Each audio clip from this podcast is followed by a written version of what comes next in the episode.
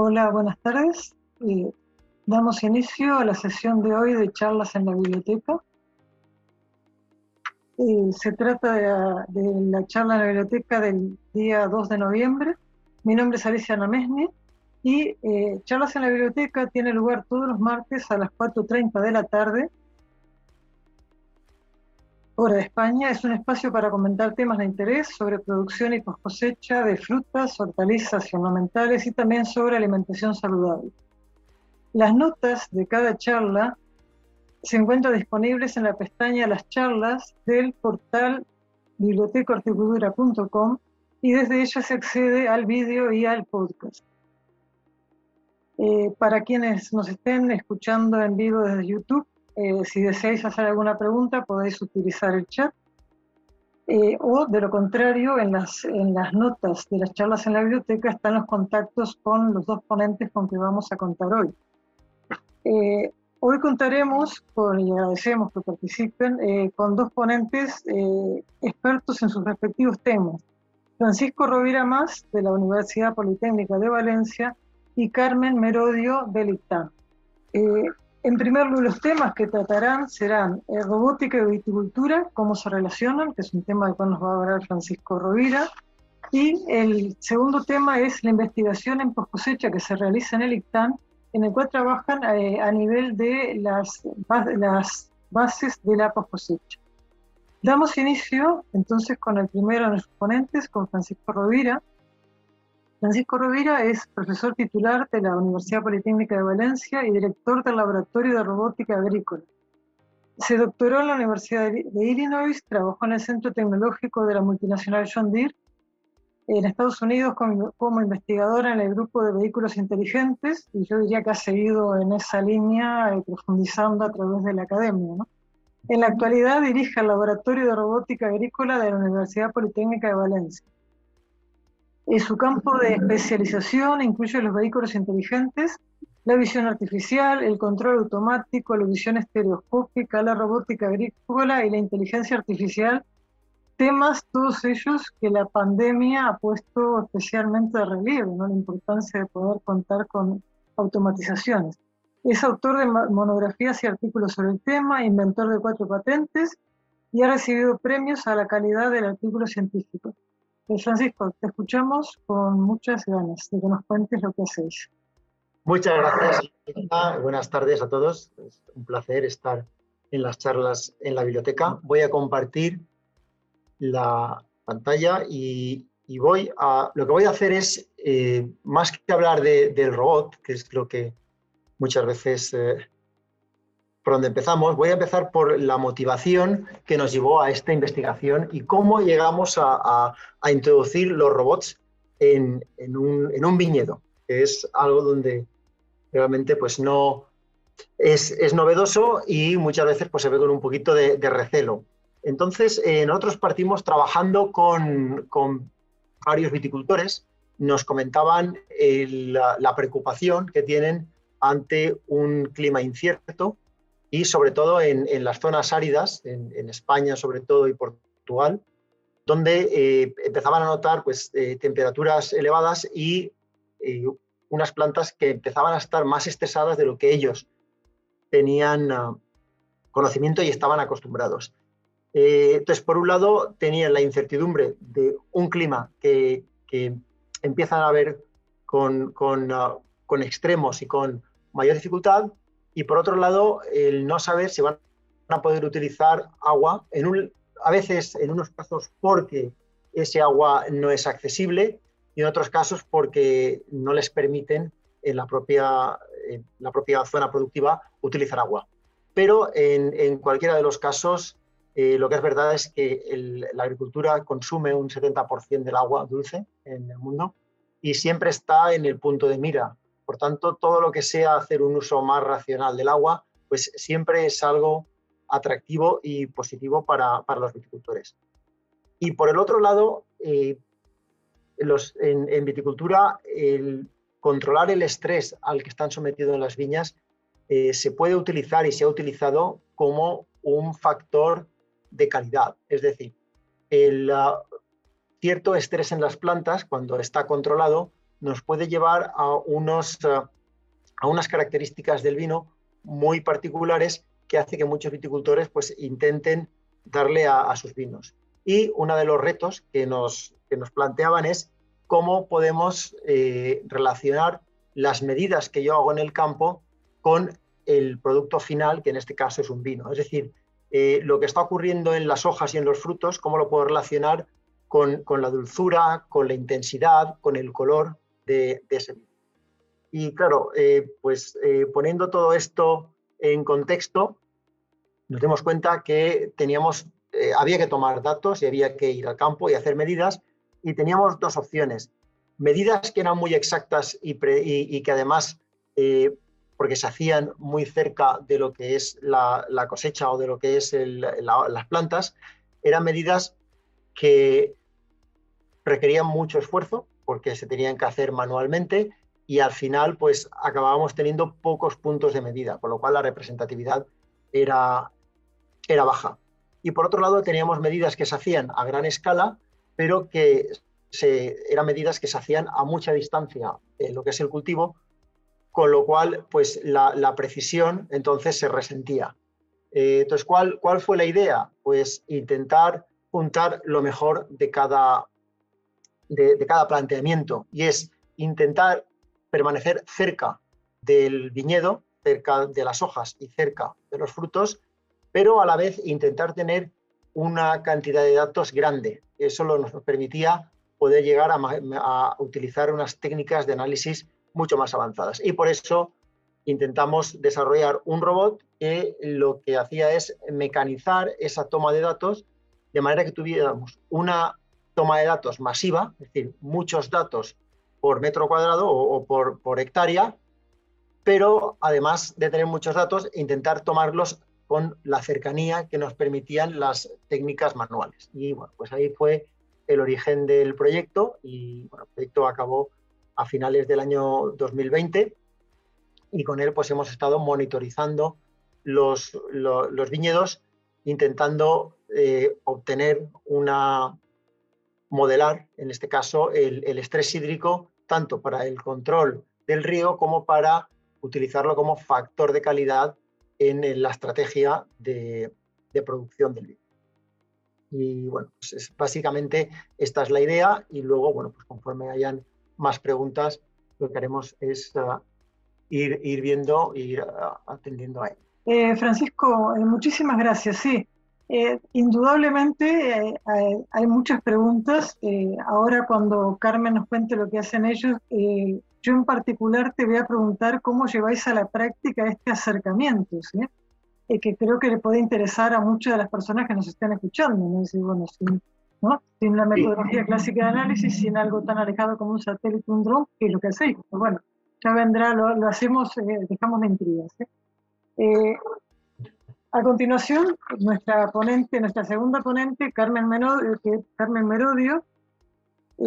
Carmen Merodio es investigador científico en el CSIC, el Consejo Superior de Investigaciones Científicas de España. Es licenciada en Biología por la Universidad Complutense de Madrid y doctora en biología por la Universidad de Alcalá de Henares. Fue becaria postdoctoral en varios grupos de España y en extranjero, incluyendo el de José Luis de la Plaza, que para mí es un, referente en lo que fue la investigación posterior inicialmente. En 1990 formó el grupo de investigación Postbiotech de Dictam, del que forman parte central los estudios sobre los cambios fisiológicos, metabólicos y moleculares de tecnologías protectoras en el control del proceso de maduración y mejora de la conservación a bajas temperaturas. Eh, Carmen, te escuchamos con gusto. Muchas gracias, Alicia. Muchas gracias, Alicia. Y en principio, gracias por la invitación. Bueno, pues os voy a dar una idea de nuestro grupo, de la investigación en nuestro grupo um, de biotecnología y calidad por recolección del ITAN que pertenece al CSIC y está en Madrid. Nosotros, nuestra estrategia es analizar las bases fisiológicas y moleculares de tecnologías coadyuvantes a la refrigeración, principalmente altas concentraciones de CO2 aplicadas para reducir las principales causas de pérdidas por cosecha. En definitiva, eh, reducir las alteraciones fúngicas y fisiológicas reducir la pérdida de agua y, la, respiración o consumo de sustratos respiratorios. ¿Para qué? Pues para mantener la calidad y mejorar la comercialización de frutos. Nosotros utilizamos tecnologías coadyuvantes a refrigeración, fundamentalmente tratamientos gaseosos, eh, con una aplicación directa en forma de pretratamientos cortos de CO2 o choques de CO2. ¿Por qué? Porque son tratamientos físicos que no tienen problemas de fitotoxicidad y resistencia. Además, al ser pretratamientos es menor su coste económico y se limita la utilización de plásticos. Eh, para, esto, para la aplicación de estos tratamientos es necesario conocer el grado de tolerancia fundamental del fruto al CO2 y otra serie de variables, fundamentalmente la dosis, el tiempo de aplicación, la temperatura y el grado de madurez. Nosotros nos hemos centrado en el estudio de tres, mm, de tres frutos diferentes, eh, uva de mesa, fresa y chirimoya. Aplicamos concentraciones eh, entre alrededor del 20%, superiores al 15%, entre el 15 y el 20%, eh, con, manteniendo los niveles atmosféricos de oxígeno y el resto nitrógeno, no, con tratamientos no superiores a tres días y luego ya posterior aireación, o sea, transferencia al aire y luego mantenidas durante el periodo óptimo de conservación aplicamos las diferentes eh, herramientas moleculares, fundamentalmente todas las tecnologías ómicas, para realizar, que están aquí indicadas, ¿no? tanto de transcriptómica, proteómica y metabolómica, para realizar un análisis holístico del efecto de las altas concentraciones en la calidad del fruto. Con respecto a los resultados que hemos obtenido de forma muy resumida eh, con respecto a transcriptómica, pues hemos visto que altas concentraciones de CO2 eh, activan factores de transcripción, una serie de factores de transcripción eh, que se unen a la región promotora de genes diana que codifican diferentes proteínas de defensa, fundamentalmente PRs, proteínas de choque térmico y dehidrinas.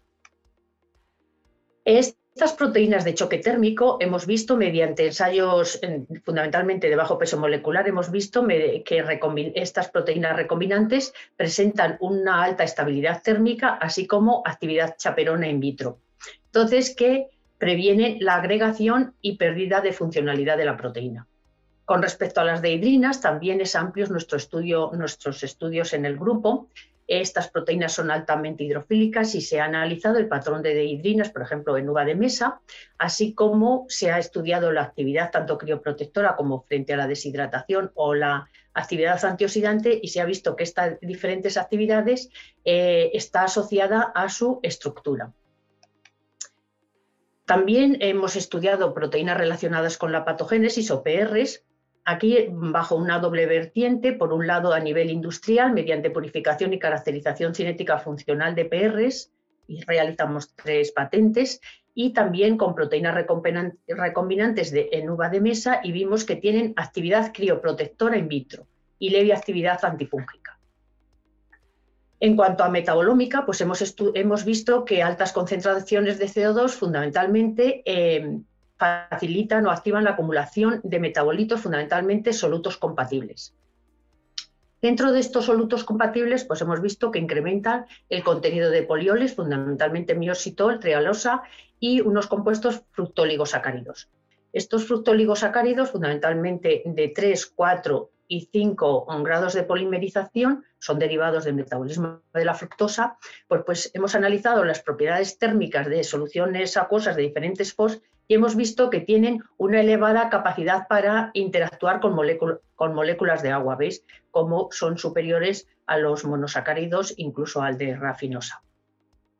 También hemos visto que las altas concentraciones de CO2 modifican el contenido de ácidos grasos y sobre todo su grado de insaturación con un incremento en el contenido de alfa-nicoleico. De alguna manera, estos compuestos eh, están permitiendo un control de la pérdida de agua y de la estructura celular. También analizamos diferentes compuestos fenólicos, por ejemplo, en, fresa hemos visto que hay un incremento de catequinas y procianidinas, que son mm, dímeros y oligómeros de, los, de catequinas, y hemos visto que estos posiblemente podrían estar en la mejora del control fúngico de estos frutos tratados con CO2. Pues bien, estos, eh, estos compuestos eh, que hemos visto, estos osmoprotectores, eh, el incremento de estos osmoprotectores, junto con el incremento en el contenido de agua ligada en los frutos tratados con CO2 y la mejor estructura celular, de estos frutos eh, tratados con CO2 y la menor pérdida de volumen celular parece que podrían estar explicando la menor pérdida de peso que se observa en estos frutos tratados con CO2 o pretratados, mejor dicho, con CO2. Eh, os he dicho que también, os he comentado que otra de las que causa pérdida por cosecha es la alta respiración. Pues vemos que el CO2 em, cambia o, ralentiza la movilización de carbohidratos de reserva mm, dependiendo del carbohidrato de reserva del fruto. Por ejemplo, en, en, chirimoya es el almidón. Aquí veis una, una fotografía por LTC de los granos de almidón y, em, retrasa la, de, la degradación de almidón en los frutos tratados con CO2. En el caso de fresa, eh, el carbohidrato mayoritario de reserva es la sacarosa y el CO2 eh, evita su hidrólisis fundamentalmente afectando a la expresión de estas eh, proteínas em, relacionadas con la degradación de, sacarosa, fundamentalmente la invertasa de pared celular y la invertasa vacuolar. Em, como os he dicho, eh, nuestro mm, objetivo fundamental es mantener la calidad del fruto, mantener la calidad del fruto durante la refrigeración y en el momento de su consumo los análisis que realizamos vemos que em, los frutos pretratados con CO2 en el momento de su consumo tienen una mejor aceptabilidad. Fundamentalmente esta mejor aceptabilidad se deriva de una mejor textura. ¿Veis? Con respecto al no tratado, el mantenido en aire, veis cómo la textura es, es mejor la del fruto tratado con CO2 porque mantiene la firmeza. Hemos corroborado que este incremento de firmeza fundamentalmente se debe a, con los estudios que hemos hecho de RNA-seq y la aplicación de algoritmos, hemos identificado una serie de redes de genes asociados a una mayor firmeza que nos podrían explicar este mantenimiento de la firmeza y, en definitiva, el mantenimiento de la calidad del fruto en el momento de su consumo. De alguna manera, eh, mm, la tecnología por recolección y en este caso los tratamientos, los pretratamientos gaseosos, lo que nos están facilitando, incrementando es la sostenibilidad del producto, evitando el envejecimiento acelerado a temperatura ambiente del fruto recién cortado y a su vez la sostenibilidad del mercado, facilitando el acceso global a los consumidores y su comercialización. De alguna manera, eh, como hemos visto, esta tecnología por recolección actúa sobre las bases moleculares de los atributos de calidad del fruto. Estos resultados los hemos ido realizando a lo largo de nuestra trayectoria investigadora y actualmente empezamos otro nuevo, otro nuevo proyecto eh, con frutos rojos que empieza, pues ha empezado este, este, septiembre, el 1 de septiembre, que eh, seguiremos profundizando en el efecto de estos tratamientos de corta duración en la calidad de frutos rojos. Estos trabajos los estamos realizando en el grupo de biotecnología y calidad por recolección, que actualmente está compuesto por mm, Irene Romero, eh, Maite Sánchez, María Isabel Escribano y yo misma vamos, mm, hay otras, otros investigadores que han pasado a la universidad recientemente. Pues esto es eh, a grandes rasgos nuestro, nuestra línea y nuestros objetivos y resultados de estudio en nuestro grupo. Y nada más. Espero ajustarme a los minutos que, me comentaste. Eh, Carmen, muchísimas gracias, muy interesante. Eh, me he permitido poner, mientras tú acababas, la, una de las dos noticias que queremos contar nosotros de parte de nuestra web y después haremos el coloquio contigo y con Francisco Rovira. ¿sí? Muy bien. Muchas gracias. Eh, una de las noticias que hemos publicado en nuestros portales esta semana ha sido la identificación de una nueva especie de Cladosporium en cítricos, Cladosporium ramotenellum, eh, este es un trabajo en el cual ha participado Benito Arihuel de la empresa Citrusol eh, y que se ha publicado en el Journal of Plant Science and Phytopathology. Eh, la importancia de esto es que se ha determinado que este cladosporium, que afecta sobre todo a la corteza debilitada, puede, puede ser muy importante en fruta de final de estación y sobre todo en los viajes prolongados. Ya sabes que hay un comercio que, a pesar del interés del comercio local, también sigue existiendo el comercio a larga distancia. Entonces, cuando los cítricos tienen viajes prolongados y sobre todo están a temperaturas bajas, en las cuales también los daños por frío eh, inciden en una menor resistencia, este hongo puede actuar. El citosol tiene una, una serie de propuestas para controlarlo y a quien quiera leer más sobre esto eh, puede encontrar la noticia si Tesoro identifica una nueva especie de Cladosporium que provoca pérdidas en cítricos en el portal postcosecha.com. Y la otra noticia que os quería comentar es de una, una reunión que se va a hacer eh, el día 12 de noviembre en el cual se van a enseñar las posibilidades de la termoterapia para el control de enfermedades en viveros de viñas. Esto, digamos, no son posibilidades en el sentido de sea una investigación, sino que ya es algo, una práctica que se realiza habitualmente. Eh, se trata de una empresa cuya especialización eh, son una serie de equipos para, la, para viveros de viñas, como es el de llamado, eh, y, también el corte, el de llamado para, por el lado del porte injerto y por el lado del injerto el corte de las, de las púas a medida, cada una con una yema.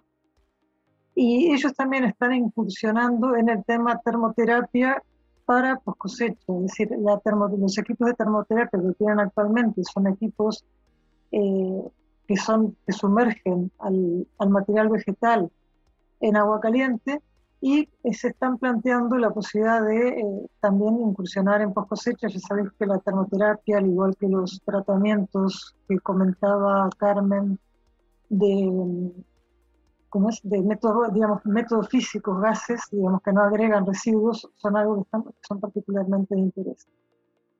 Y en concreto, eh, la, esta, el contaros todo esto viene a que el día 12 de noviembre organizan en Puebla del Duque que es un, sitio en la comunidad valenciana, organizan una jornada que va a estar centrada, como digo, en el tema de viticultura, que ha sido uno de los temas que hemos tratado hoy, pero que también tendréis oportunidad pues, de hablar de, con, con, con, las personas que se plantean temas de post cosecha.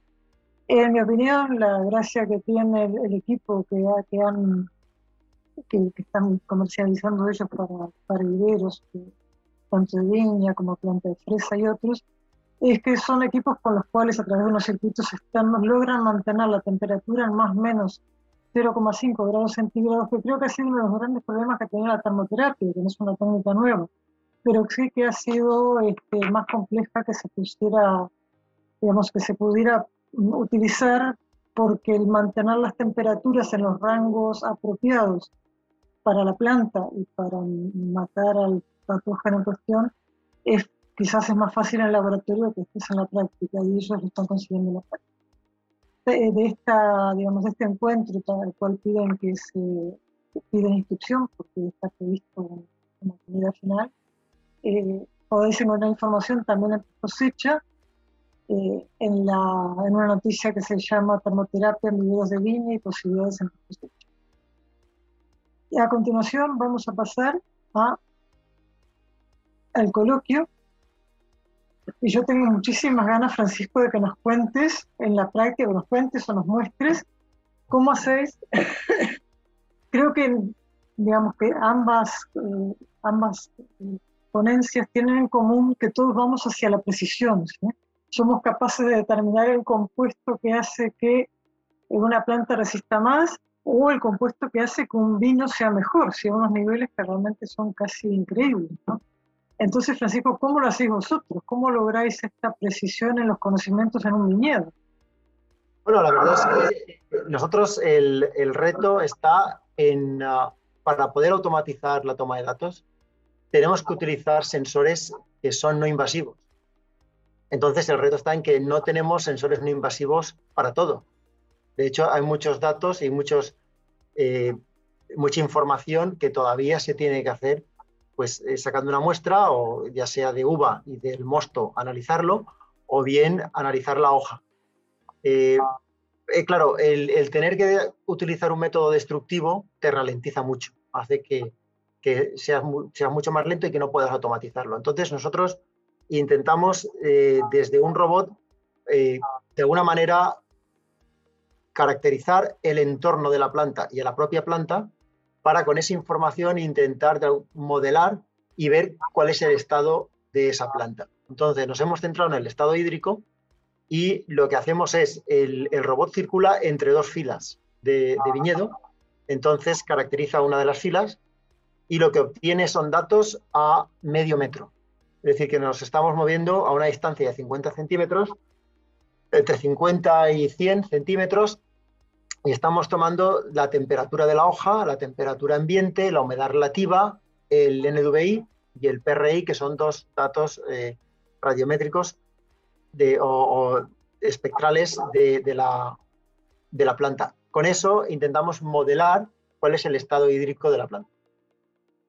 Claro, eh, ¿qué ocurre? Pues que tenemos muchos datos cuya validación en campo es complicada porque el robot, nosotros en una, en una sesión de, para hacer un mapa, eh, nos puede costar, eh, estábamos trabajando pues en, una, un viñedo que no llegaba a una hectárea, un poquito menos, y lo podíamos caracterizar a lo mejor en una hora y media o dos horas, y obteníamos más de 20.000 puntos. Pero claro, cuando luego tienes que hacer una medida manual para contrastar, es donde venía la complicación, porque hacía falta personal, hacía falta instrumentación, y ahí es donde está la, gran dificultad y el gran reto. Pero eh, la, idea es eh, ¿qué, es lo que nos ha traído la digitalización y qué es lo que ha cambiado en los últimos 20 años. ¿Qué estamos hablando ahora que hace 20 años no hablábamos o 30 años no hablábamos? Pues de dos cosas nuevas. Una es la precisión y la otra son los datos. Entonces tenemos cada vez más datos y cada vez más precisión.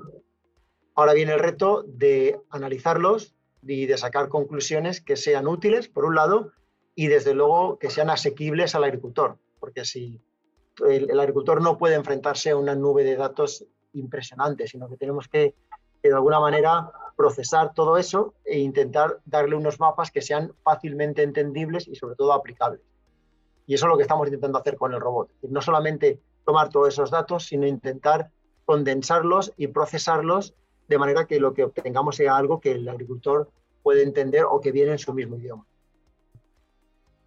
Eh, Francisco, yo lo que te quería preguntar, eh, un poco correlaciona, bueno, pensando también en otras metodologías eh, que a veces requieren, por ejemplo, NIR, sí que tú dices, bueno, cuando hay NIR tienes que estar haciendo correlaciones con material eh, digamos, del lugar. los trabajos que vosotros estáis haciendo y tratando de traducirlo a, un lenguaje fácilmente asequible para cuando hay que tomar una decisión. ¿Esto será extrapolable, digamos, a viñedos distantes? O sea, ¿qué, ¿cuánto se puede, digamos... Eh, ahí, ahí, es donde, donde radica la, la dificultad y es... Eh, no solamente tenemos una, una, toma de datos complicada en una, en una ubicación, sino que si queremos que sea más o menos extendible a otros viñedos, tenemos que hacer ensayos en diferentes entornos, diferentes altitudes, diferentes variedades, y claro, y ser capaces de modelar y de entender toda esa variabilidad. Por eso es, es, es, un proceso que aunque tengamos y nos haya costado varios años de desarrollar una máquina que nos permite tomar datos de manera masiva, eh, ahora viene la segunda parte, que es intentar eh, hacer que esa, e, esa, toma de datos sea eficiente y que de alguna manera no sea útil. Por eso es, estamos, claro, la segunda parte, y ahora ya fuera del proyecto, es intentar aplicar esas tecnologías en la mayor diversidad posible de entornos. O sea, pero cabe pensar que cuando el proyecto, bueno, él o los proyectos, ¿no? porque entiendo que son trabajos que continúan, eh, esto puede terminar con un equipo que esté alimentado con una serie de modelos que se adapten a distintas eh, localidades, situaciones, variedades, en fin, un poco las variables que consideráis que son más de más peso en lo que pasa. Claro, eh, hay, que tener en cuenta que el, robot, además de todos los datos sobre el cultivo, está tomando la, posición GPS. Entonces sabe exactamente dónde está. Y eh, algunos datos a lo mejor no le va a hacer falta saber su posición, porque quizá con la altitud, con la temperatura, con la humedad, puede de alguna manera parametrizar el entorno y puede eh, clasificar pues, entornos húmedos, entornos secos, entornos... Pero luego habrá otros que a lo mejor sí que va a requerir el, pues, decirle a lo mejor qué variedad o qué tipo de variedad es la que está, con la que está trabajando. Pero bueno, cabe esperar que con vuestros resultados se pueda realizar una cosecha, digamos, un poco eh, a gusto del vino que deseamos obtener, ¿verdad? Claro, sí, la, la, idea es dotar al agricultor o al viticultor de tecnologías que le permitan hacer estrategias diferentes. Mm. Porque al final lo que queremos es diferenciarnos. Y ahora pues la, viticultura europea pues tiene una, competencia muy fuerte con la viticultura de los países nuevos, y con Estados Unidos, con Sudáfrica, con Australia, con Chile, con Argentina, donde son, eh, son fincas muy grandes, eh, se están tecnificando mucho y bueno, este, tenemos esa competencia y al final lo que queremos es diferenciarnos y sobre todo pues eh, producir con una calidad que sea, que sea alta. Mm. Y me imagino la última pregunta, pero lo mismo se podría, porque en este momento también hay todo un interés en el aceite de oliva, ¿no? que cada vez va más por el camino del, del vino, ¿no? de diferenciado, en fin. Sí, eh, es, es, es, buena, buena pregunta. Es el paso natural. Eh, y claro, la, pregunta clave es ¿qué, ¿qué, nos permite dar el paso? Pues el paso no lo vamos a dar nosotros, sino nos lo van a dar, nos lo van a facilitar la propia evolución de las estructuras. El viñedo está, eh, gran parte del viñedo lo tenemos en espaldera, que es una estructura mucho más fácil para la mecanización y para la robotización. Entonces, empezamos a ver olivos eh, de alta densidad, intensivos y en espaldera y claro, eso nos facilita el pasar de todo un desarrollo que tenemos en viñedo y una experiencia a una parte del olivo. Pero por otra parte, lo que es los parámetros que son importantes en viñedo no lo son tanto en el olivo y al revés. Entonces, seguramente el, robot será similar por fuera, pero los sensores o los espectros que vamos a tener que, que, caracterizar van a ser diferentes. Porque a lo mejor el NDVI, que para el viñedo nos puede ayudar mucho, eh, quizá pues no sea tan útil en, olivo. Y en olivo hay otras bandas espectrales que nos van a dar mucha más información sobre la relación que hay entre desarrollo de la vegetación, cantidad de aceite, calidad de aceite. ¿Y qué, qué te dicen los empresarios? Porque me imagino que vosotros hacéis los ensayos en, ¿no? en, en fincas reales, con empresarios que muestran interés, un poco como... Pues eh, la verdad es que hemos visto, hemos visto de todo, pero interés siempre hay. La diferencia está en que unos lo ven más lejos y otros lo ven más cerca. Mm. Y, eso ah. también, y nos está pasando mucho en, en, cuanto a, a gente que muestra interés.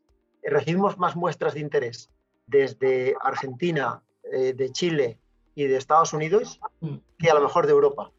Mm. Pero, pero en, todos los casos hay interés, la diferencia está que unos lo ven más lejanos que otros. Ah, es una, muy buena definición. Eh, Carmen. solo una pregunta, es que también, no solamente al olivo, porque en Espaldera también están haciendo otros árboles frutales también. Por ejemplo, en Chile también hacen, no sé, pues aguacates o otros. O sea, Que, sí que estarían interesados. Bueno, me refiero a aguacate, pero vamos, a, frutos que realmente son con muy demandados y productos caros también. Que claro. Mm, e, es, es, idea. por ejemplo, el manzano. En, Estados Unidos los manzanos van todos ya en espaldera. Por eso. aquí tenemos almendros también. Que ese. Mm. Que, sí, que cada, vez se van cambiando más las estructuras y eso mm. pues también nos va a facilitar utilizar otro o intentar desarrollar o cambiar un poquito la parte sensorial para adaptarlo a los nuevos. Adaptarlo a, porque claro, en ese caso tienes que mirar también el fruto, mm, los parámetros de calidad del fruto. Claro. Y no solamente de la hoja del estado hídrico de la planta, sino también del fruto, ¿no? Y de las características del fruto, de su desarrollo y maduración. Claro, ese es el, siguiente paso y por eso el, manzano tiene tanto desarrollo, eh, sobre todo en, el norte de Europa y en Estados Unidos, porque cuando mm. estamos en una pared y la manzana como cambia de color, pues eh, menos la Granny Smith, que es un poquito más complicada, pero el resto, eh, el cuantificar la cantidad de cosecha, por ejemplo, que es una pregunta que a veces los agricultores tienen mucho interés, ¿no? El cuánto, qué cosecha voy a tener. Pues eso con sistemas de visión artificial ya se están intentando a, buenos resultados. Y luego, una vez identificas el fruto, pues aplicar toda la espectrometría para saber eh, o acercarse pues, a, la cantidad de azúcar que pueda tener mm. o, otros parámetros organolépticos que son importantes. Pero sí, sí, por supuesto. Sí, se puede trasladar, sí, sí, muy interesante. Sí, sí. Mm. Y de hecho supongo que ahí también está la experiencia de toda la gente que ha trabajado en cosecha, por ejemplo, en cítricos, pensando en Valencia, ¿no? En el IBIA, trabajos que han hecho en el IBIA de, ¿no? de intentar buscar robots. Eh, Carmen. Y muchos algoritmos. Luego tienes que hacer muchos algoritmos con tantos datos, ¿no? luego tratamiento de datos y... sí, sí. Y ahí luego... Y, luego tienes que intentar eh, automatizar gran parte del procesado, porque no puedes pretender que eso lo vaya a hacer una persona que, ni tiene interés ni tiene la capacidad, no es su trabajo.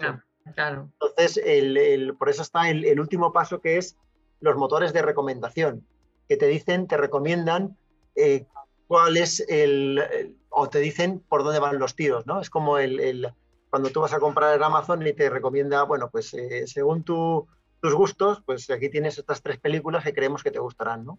Pues aquí sería un sistema de recomendación que basado en los datos reales de campo diga, bueno, pues aquí parece que a lo mejor se debería regar un poquito más o eh, estos frutos pues deberían de recogerse con antelación o no juntarlos sí, Que sí, que sí, que sí.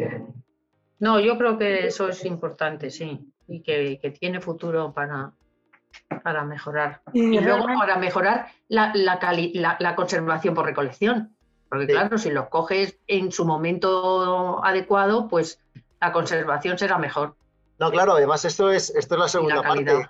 Que, me alegro, me alegro que, que estés aquí, porque por una cosa nos, nos, piden producir más. Y claro, el, el, utilizar máquinas inteligentes es porque no podemos hacer las máquinas más grandes, porque no nos saben y porque los motores no pueden ser más grandes porque las políticas de emisión no los van a cumplir. Pero luego está la segunda parte, y es un tercio de la comida que hacemos la tiramos a la basura.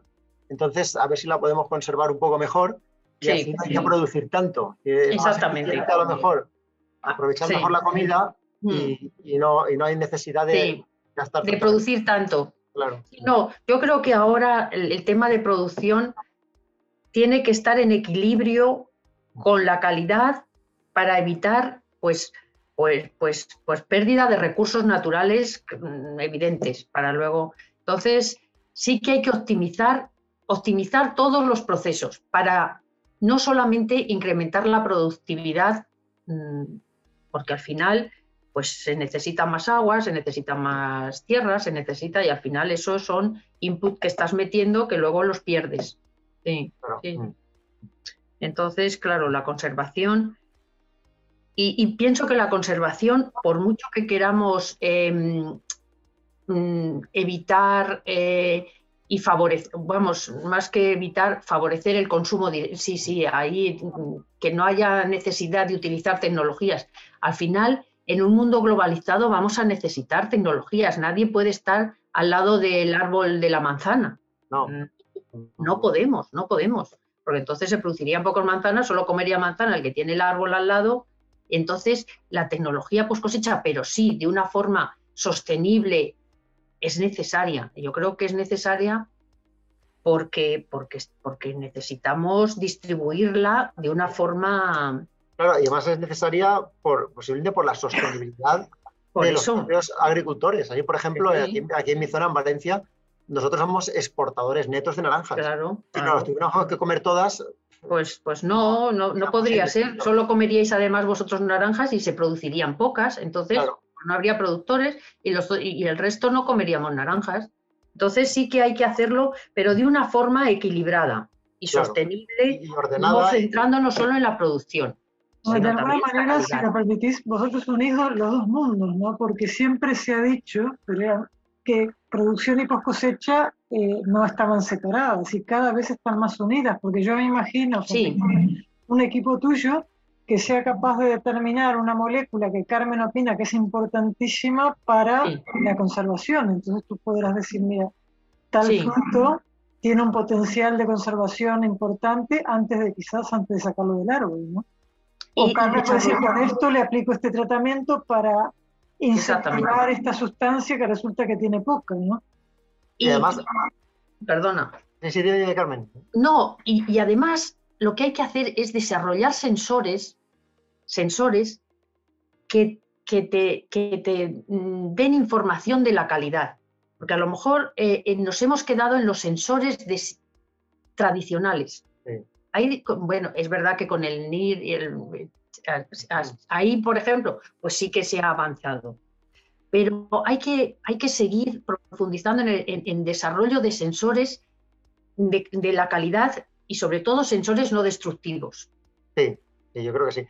Y además una cosa que, me, ha gustado ver de, la presentación de Carmen es que utiliza el CO2, que es, el, enemigo número uno, porque claro, el, claro, eh, el problema del cambio climático lo tenemos en el CO2. Bueno, pero también, pero, pero vamos a ver. bueno, eh, ahí en Valencia, bueno, bueno, Murcia, el caqui, la desverdiza, la, la, la, la, pérdida de astringencia se hace con CO2. O sea, si es verdad que al CO2, pues mm, cuando dices CO2, eh, pues parece que es el culpable de todo, pero también hay que intentar, si estamos en una economía circular, también intentar utilizarlo también de alguna manera para, pues, pues mira, pues es una ventaja también. Eh, utilizamos muy altas concentraciones, pero, pero poco tiempo. Entonces, bueno, intentamos que sea el coste menor, ¿no? Pero, pero sí, es una forma de utilizar el CO2. El CO2 que... una, buena, una buena tecnología que lo capta de la atmósfera o lo capta del que lo produce, que son, por ejemplo, en este caso los motores de combustión, y lo reutiliza, pues, pues, claro, es, una forma, es una forma de darle valor al, CO2, es una. Sí, y hacerlo circular, Exactamente. Mm. Claro, claro. Esa, esa era un poco nuestra filosofía y ya llevamos tiempo nosotros ahora porque, pero llevamos bastante tiempo trabajando con, con el CO2, con altas concentraciones de CO2. Y bueno, pues pasa por sus fases, mm. pero pero bueno, aquí le hemos visto una aplicación y una... Que tiene la importancia de que no, no agrega residuos, ¿no? que es una de las cosas. No, claro, este no hay residuos. Sí, exactamente. Yo te quería, perdona, te quería preguntar, y espero que, que, me entiendas, espero que nosotros, nuestro público, las personas que escuchan después el podcast, no todos son expertos en bioquímica, entonces, ¿por qué no nos dices a un nivel como para nosotros, eh, qué es metabolómica, qué es proteómica, eh, que son las herramientas que tú utilizas. Y creo que todavía, eh, así como PCR, en este momento me parece que todavía no podemos dar la clase. la PCR. Pues, pues nada. En tus temas creo que no, que, bueno, es importante pues, que nos digas. Pues, pues em, así, para hilar con lo que ha comentado Francisco. Tú lo que quieres es tener muchos datos muchos datos del metabolismo del fruto. Entonces, ¿qué buscas? Metabolitos. y es la metabolómica. La metabolómica es todos los cambios del, todos los cambios que ocurren en los diferentes metabolitos de, del, fruto. A grosso modo, ¿qué ocurre cuando madura? Entonces, o cuando tratas con CO2 o cuando lo metes en frío, ¿qué cambios ¿no? En los niveles de metabolitos ocurren. Eso es la metabolómica. Entonces, ¿qué haces? Pues haces, utilizas un bien, un, eh, por masas, es HPLC masas o gases masas, dependiendo de si lo, lo volatilizas o son, ¿sabes?, o compuestos. Y entonces eh, haces un estudio de los cambios generales en los diferentes metabolitos. Bueno, pues si eso lo haces con proteínas, pues es la proteómica. Y si lo haces a nivel de genes, pues es eh, la transcriptómica. Los genes, pues los haces o bien con RNA-seq, que se está haciendo ahora, lo últimamente se está haciendo RNA-seq, que es todos los cambios que ocurren, eh, en, cambios en la expresión diferencial de diferentes genes, ¿sabes? diferentes, en todos los genes que hay. Nosotros, por ejemplo, en fresa, pues hay unos 34.000 genes que hemos visto por transcriptómica. Pues ahora vemos que, mm, cuáles son los que realmente cambian por efecto del tratamiento con CO2. Bueno, pues a nivel de genes, a nivel de metabolitos o, a nivel de proteínas, de todas las proteínas, tanto de pared como de, citoplasma, en membrana, o sea, todas las proteínas, ¿sabes? Y entonces por eso se llama, porque vas como al conjunto de datos. Pues igual que a los parámetros físicos o atmosféricos que está haciendo de, Francisco, pues aquí todos los cambios a nivel de genes, de proteínas o de metabolitos. Entonces hay unas técnicas, pues el RNA-seq o mm, el último, o por masas, ¿sabes? O metabolitos, pues por resonancia magnética nuclear se están haciendo también, de, protón o, por, lo que os he dicho, por, masas, masas. Y, así, y así es como se hace por las, por las técnicas más novedosas, las últimas técnicas más novedosas, y para ver, pues mm, no quedarte solo, uy, pues voy a ver si es firmeza, voy a estudiar dos genes. ¿Por qué? Porque has decidido esos dos genes. No, ahora ya vas a ver la visión global de los cambios que ocurren asociados con la firmeza. ¿Qué cambios ocurren a nivel global, ¿sabes? De, relacionados con la firmeza. Entonces, pues haces una serie de RNA-seq y luego unos algoritmos que te intentan correlacionar cuáles son esos genes mm, que pueden estar más involucrados en los cambios de firmeza. Pues te he dicho firmeza, pues o con los sólidos solubles o con otros parámetros de calidad. Y bueno, a nivel de tener muchos datos y, hacer algoritmos y establecer correlaciones, pues vas ir, vas como mm, filtrando, filtrando y viendo cuáles son los marcadores que a ti te interesan, que más van a influir en el parámetro que tú estás determinando, en el caso firmeza o, lo, el parámetro o el atributo de calidad que estás viendo. es así. No, perfecto. Vamos, en general es así. Perfecto, perfecto. Está, creo que ha sido una aclaración para mí fantástica. Y eso es proteómica y metabolómica y. y Carmen, entonces vuestro trabajo es muy digo, no sé si es la línea que estáis siguiendo, pero en principio, por todo lo que estás comentando tú, eh, también puede tener muchísimo interés para los mejoradores, ¿no? Porque tú eres... Claro, claro. Al final eso es, porque al final tú dices, bueno, pues dentro de la firmeza hay, he, visto que hay una, una, correlación muy alta entre el mantenimiento de la firmeza o incremento de la firmeza y estos dos genes. Claro, tú ya, si es muy difícil porque eh, son eh, los, estos caracteres de calidad están, son multigénicos y ahí están muy correlacionados. Pero si tú llegas a definir unos cuantos, pocos, uno o dos, entonces eso sí que tú puedes trasladarlo a los mejoradores para que tú ahí em, realmente em, cambien o modifiquen de acuerdo con los genes que tú le has dicho que son los que realmente tienen mayor importancia en el mantenimiento, en el incremento de la firmeza o, del parámetro de calidad que estés haciendo. O sea, que realmente la salida final es dársela a un mejorador para que el mejorador em, pueda, a través de, mejora genética, pues, sacar eh, partido favorecer ese atributo. Sí. Y Carmen, y otra pregunta que no sé si me despisté, pero a mí me quedó que lo, que estáis trabajando con el anhídrido carbónico es a temperatura ambiente. No, no, no. La pregunta es qué pasa cuando hay frío, que es una situación... No, no, no, esa baja, no, esa baja temperatura. Todos los resultados los hemos puesto a baja temperatura, porque eh, por eso se le llama este, tecnologías, por eso le llamamos, que, has dicho antes lo de José Luis, le gustaba mucho la palabra coadyuvante.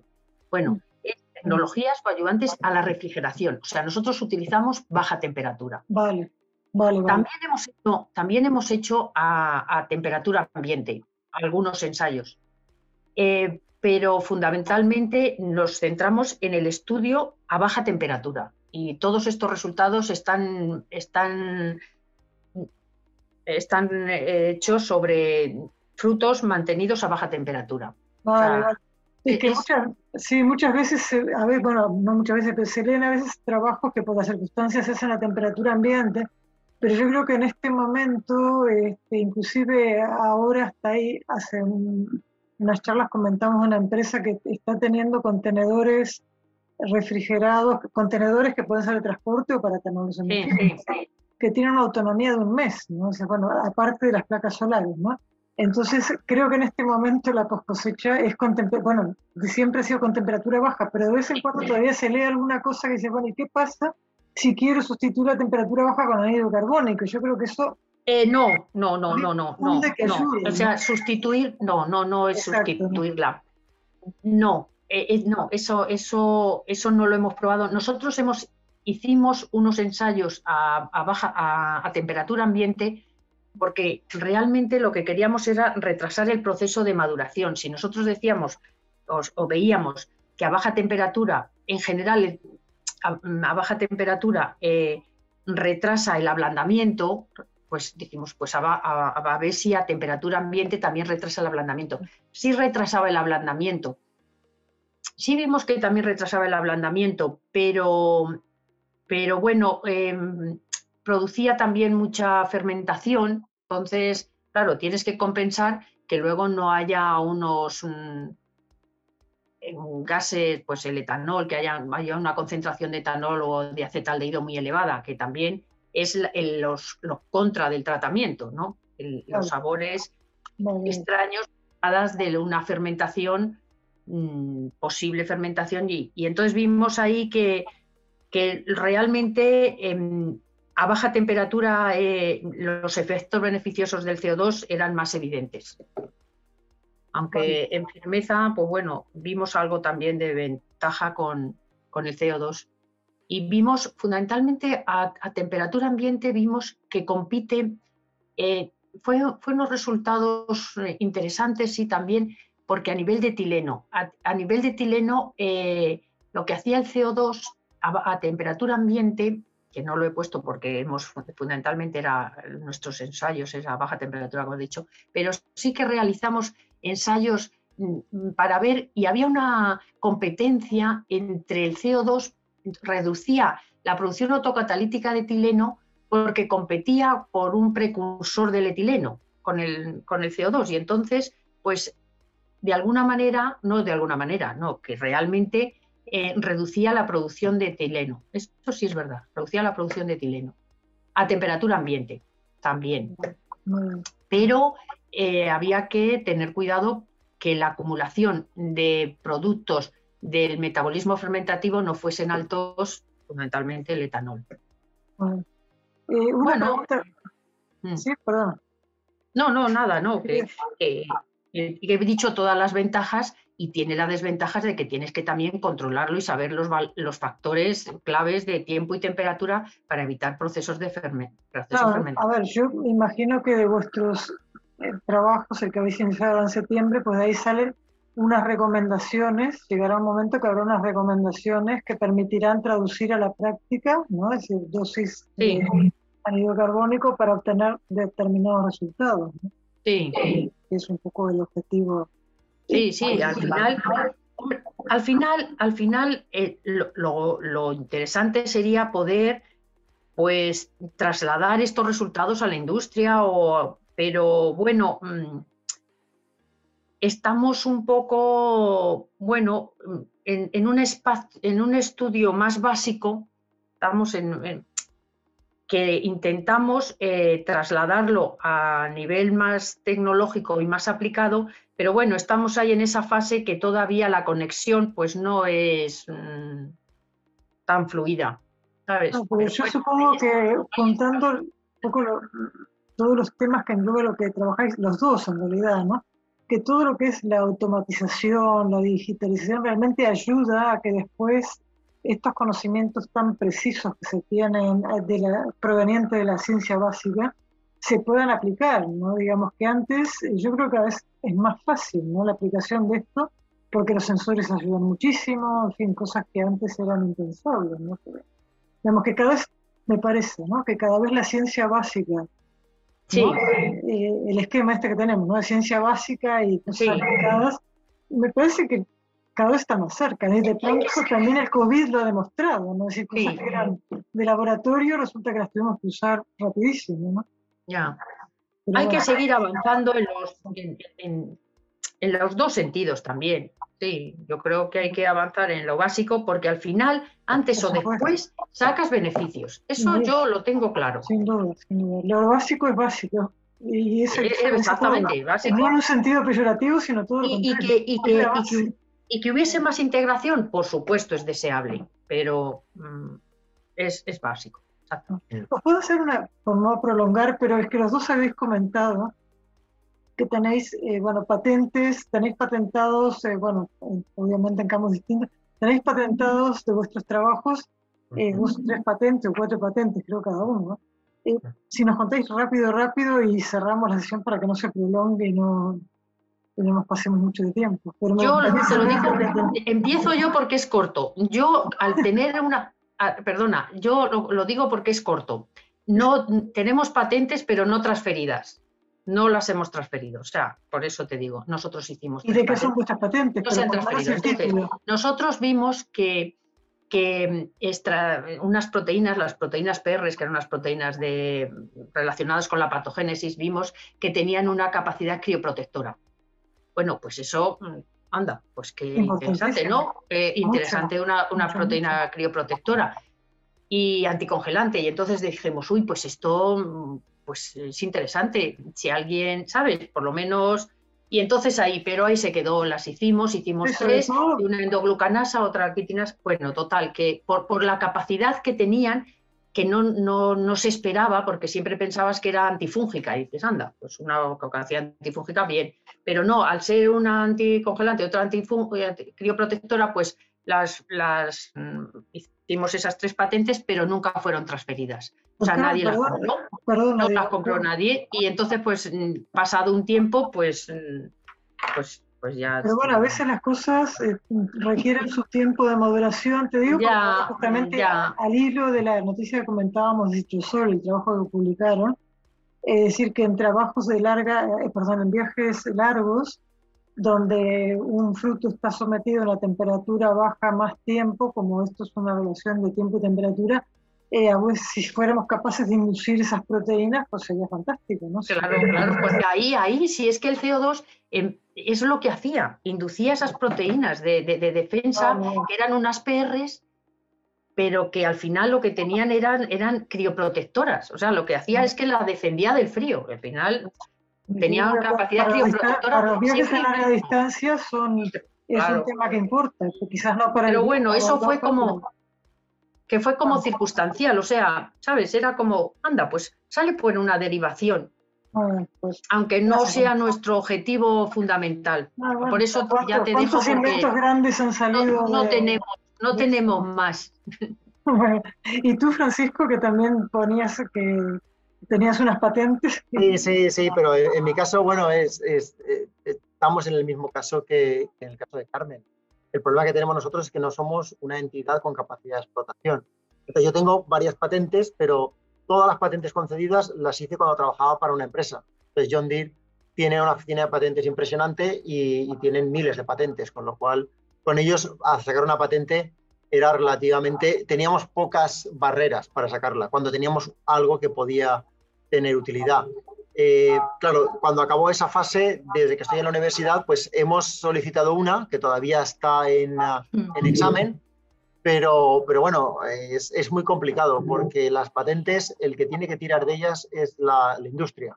Entonces, hasta que no tengamos dos cosas. Primero, una, un tejido industrial potente, cosa que no tenemos en España.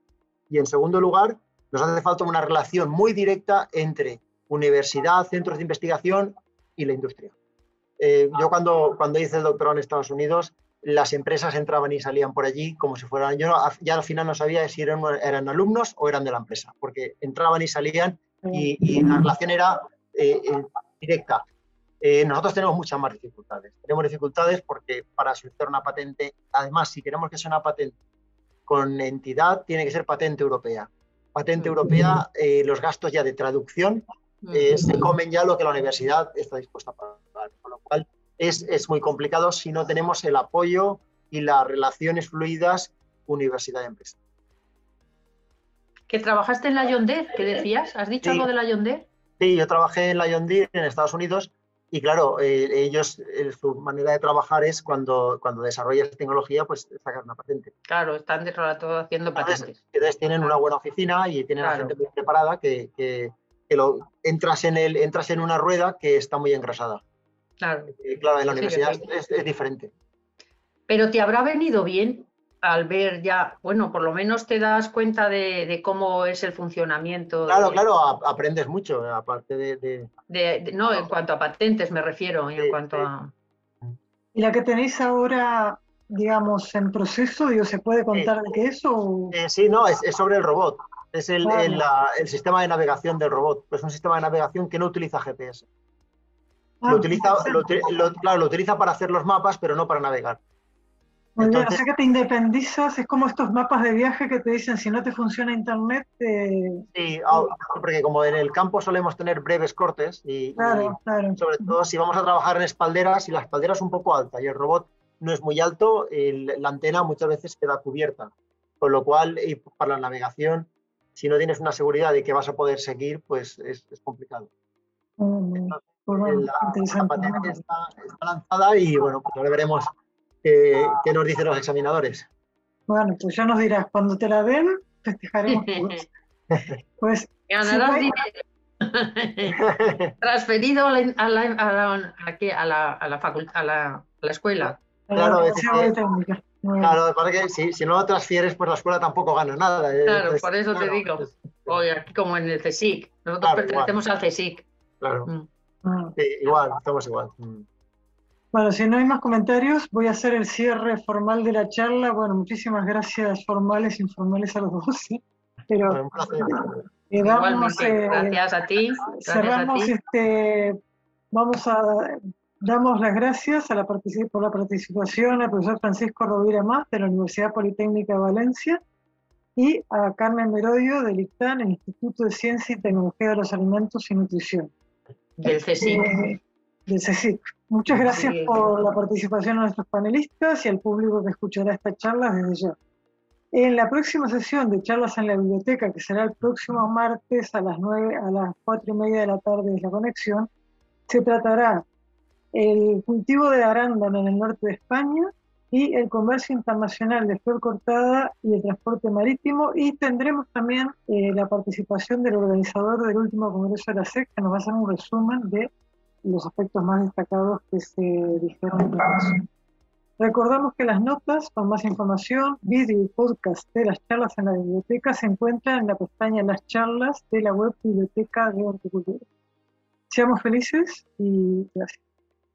Muchas gracias. Gracias, gracias. Chao. Gracias, Alicia. Chao, chao a vosotros. Chao.